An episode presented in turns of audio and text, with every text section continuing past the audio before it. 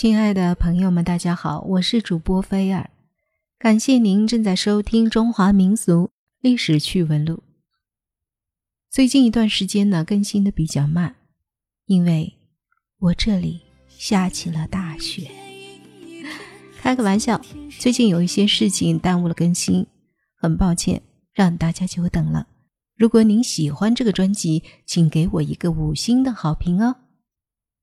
好了。今天我们来讲的是刘备的墓究竟在哪儿？这有一个关于盗墓者的神奇的传说。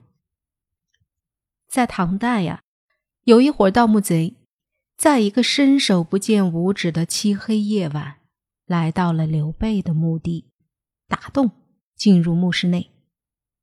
眼前的情景使他们目瞪口呆，只见。墓室内灯火辉煌，刘备正在与关羽下棋，张飞站在一旁观战，十名武士站立一侧。死于五六百年以前的这三位英雄，竟然还在这地下过着神仙般的生活。盗墓贼吓得魂不附体，纷纷下跪求饶。刘备挥手示意，武士赐给这些盗墓贼玉带和群浆。盗墓贼喝了群浆，系上玉带，连滚带爬的出了墓洞。他们身子刚出墓口，回头一看，洞口自然封好。再看自己身上的玉带，竟然变成了一条大毒蛇，死死的缠住了腰。喝到嘴里的群浆也变成了胶，粘住了嘴。这个故事一传十，十传百，从此就再也没有人敢向刘备墓动手了。这个传说说明刘备墓肯定埋有奇珍异宝，而且有严密的防盗措施。而刘备墓到底在什么地方呢？到现在也没有人知道。我们先来看看史书的记载：刘备攻打吴国失败后，退到了白帝城。于公元二百二十三年四月病逝。五月，诸葛亮扶灵柩回成都。八月下葬。人们根据史料的记载，认为刘备的墓葬就在成都武侯祠。因为上述的史料来源于陈寿的《三国志》。陈寿谁呀？陈寿是蜀汉的官阁令史，也就是从事文献档案管理工作的。他在蜀汉生活了三十多年，他必定知道刘备的葬处。刘备死后，尸体由奉节运回成都，后与吴夫人合葬于惠陵，也就是今天的武侯祠内。在今天的武侯祠内，确实还有刘备墓的建筑。过去杂草丛生的墓地，被泥土夯筑得更高了，墓上种满了小小的翠柏。墓地周围也被青石条维护了一米多高，显得尊贵有皇家气派。武侯祠博物馆的人在一次植树时，意外的在刘备墓的封土边缘挖掘的树坑中发现了许多蜀汉时期的砖。这些砖位于刘备墓的封土边缘约三十厘米的深处，砖的颜色与泥土近似，但质地很坚硬。砖的一边长边上镂刻着花纹，与成都平原常见的东汉砖非常近似，是当时专为修建墓室烧制的。这些也都从侧面证明了《三国志》等历史文献中关于惠陵与刘备墓在成都的记载的可靠性。一种说法认为刘备墓在四川彭山的莲花坝，持这种观点的人首先驳斥了《三国志》。等历史文献关于刘备尸体运回成都的记载。刘备死于农历的四月，对于四川来说，这是烈日炎炎、气温极高的夏天。当时的交通很不方便，从白帝城到成都全是逆行而上的水路和崎岖的山路，仅单行也得要三十多天时间。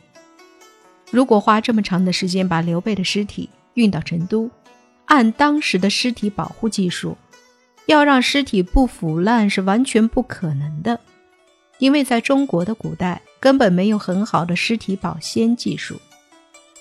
在公元前二百一十年，秦始皇在出巡途中病死，在由山东向关中运送的过程中，仅仅经过了十几天，尸体便开始腐烂了。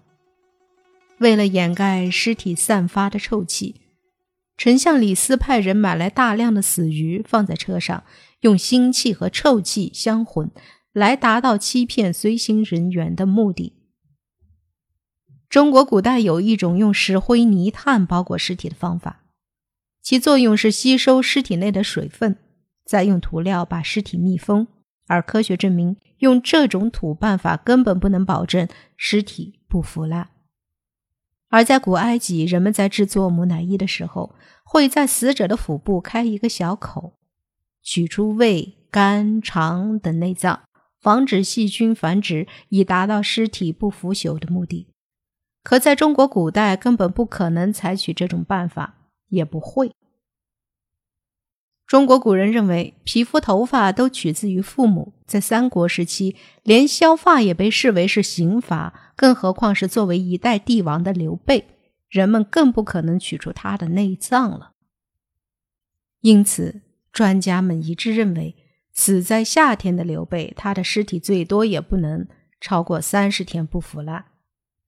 也就是说，诸葛亮根本不可能拉着臭气熏天的刘备的尸体。经过长达三个多月的跋涉，把刘备安葬在成都。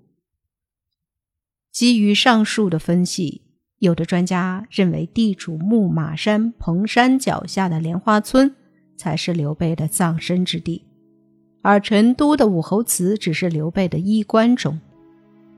木马山彭山依山傍水，是古人墓葬的最佳选择之地。这里有五千多座汉代崖墓。尽管如此，这些墓葬的地理位置也不能与莲花村的黄坟相比。木马乡的莲花村自古就有黄坟的传说，这里的黄坟有一百多亩。附近的农民说，他们村里有百分之八十的人家都姓刘，而且一代传一代，都说黄坟里躺着的是刘备。黄坟，也就是皇家皇帝的坟。黄坟被周围九座小山丘环抱着，这九座小山丘被当地人称为“莲花的九片花瓣”，而黄坟正处在中心，被称为“莲心”。站在黄坟顶端，九座间距不远的小山丘尽收眼底。古代风水先生还把这一带叫做“九龙回头望”。如此好的风水宝地，除莲花村以外，在我国还有北京的十三陵，这种九龙回头望只有封建时期的帝王才能享用，而且木马山又是刘备的养马场。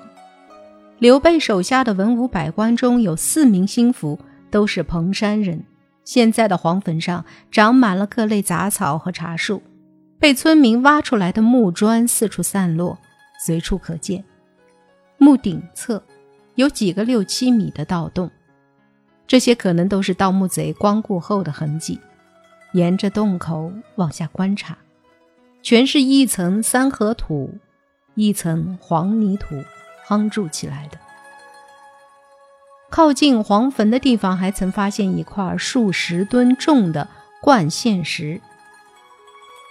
这座黄坟总面积达一百多亩，全是由石灰。黄泥和这种灌线石等混合物夯筑而成。由于木建筑中混合有石灰，所以在黄坟的半山腰以上，竟然看不到蚂蚁、蚊虫之类的东西。刘备虽然自称为中山靖王之后，皇室后裔，但他出身贫寒，父亲早亡，靠卖鞋为生。尽管如此。刘备还是不能摆脱两汉时期厚葬之风的影响。按照制度规定，天子继位一年，就以天下共赋的三分之一用于修筑帝王的陵墓。刘备在位三年，尽管与魏、吴两国战争不断，但仍有足够的时间去修建坟墓。但在当时的条件下，哪来那么多本地没有的黄泥呢？那么巨大的石头又是怎样从数百里之外的地方运到莲花村的呢？至今仍然是一个谜。因为没有很好的尸体保护技术，刘备的尸体不能运到成都安葬，而彭山木马乡莲花村离成都起码也就半天的时间。难道刘备的尸体运到莲花村就不会腐烂吗？这个无法解答的疑问。又使人们想到了传说中刘备埋葬凤节的说法。刘备是一个乱世之君，为了防止盗墓，刘备出兵时是四路同时进行，目的是迷惑那些企图盗墓的人。刘备到底身葬何处呢？只有通过考古发掘才能证实了。所以。这个问题到现在还是一个没有答案的谜。